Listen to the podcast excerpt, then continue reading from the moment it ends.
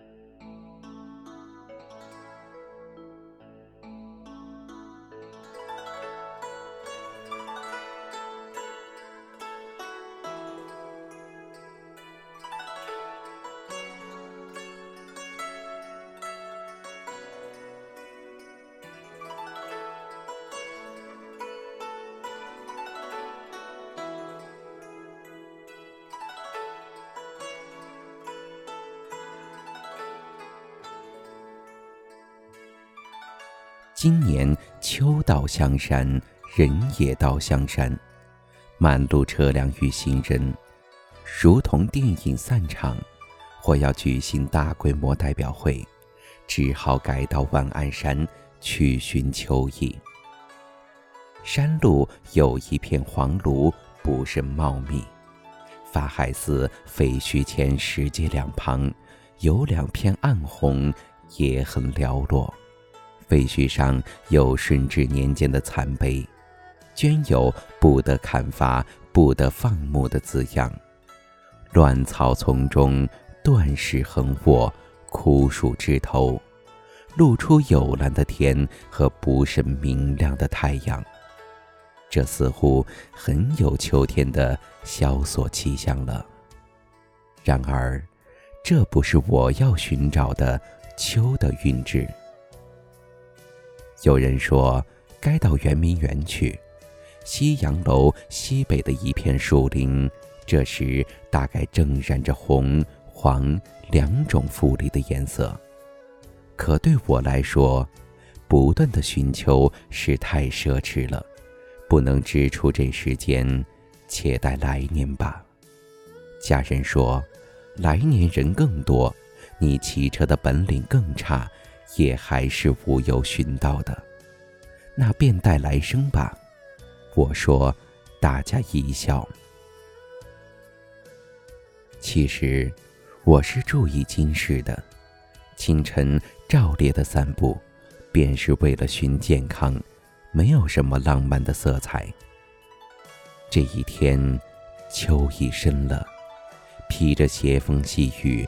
照烈走到灵湖轩下小湖旁，忽然觉得这景色这般奇妙，似乎我从未到过这里。小湖南面有一座小山，山与湖之间是一排高大的银杏树，几天不见，竟变成一座金黄屏障，遮住了山，映进了水。扇形叶子落满一地，铺满了绕湖的小径。似乎这金黄屏障向四周渗透，无限的扩大了。寻路走去，湖东侧一片鲜红跳进眼帘。这耀眼的红叶，不是黄芦，黄芦的红较暗；不是枫叶，枫叶的红较深。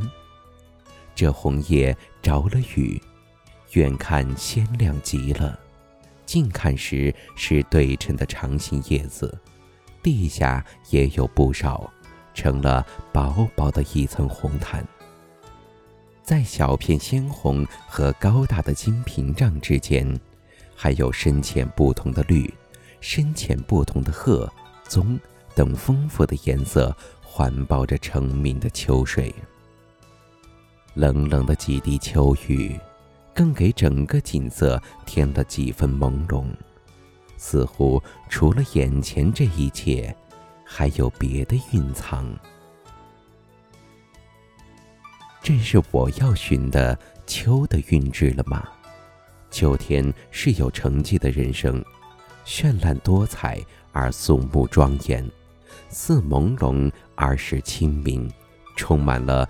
大彻大悟的味道。秋去冬来之时，意外的收到一份讣告，是父亲的一位哲学友人故去了。讣告上除生卒年月外，只有一首遗诗，译出来是这等模样：不要推却友爱，不要延迟欢乐。现在不悟，便永远迷惑。在这里，一切都有着落。我要寻找的秋韵，原来便在现在，在这里，在心头。